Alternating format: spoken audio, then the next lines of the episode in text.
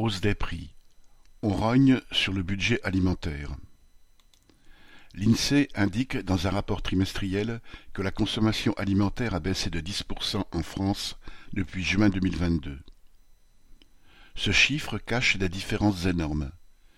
Si les plus riches n'ont pas encore senti passer la hausse des prix, les travailleurs, eux, se restreignent depuis déjà longtemps sur les dépenses, y compris alimentaires. Dans les classes populaires, on achète moins à manger. Avec les salaires, les pensions et les allocations qui n'augmentent quasiment pas, des produits courants sont devenus un luxe.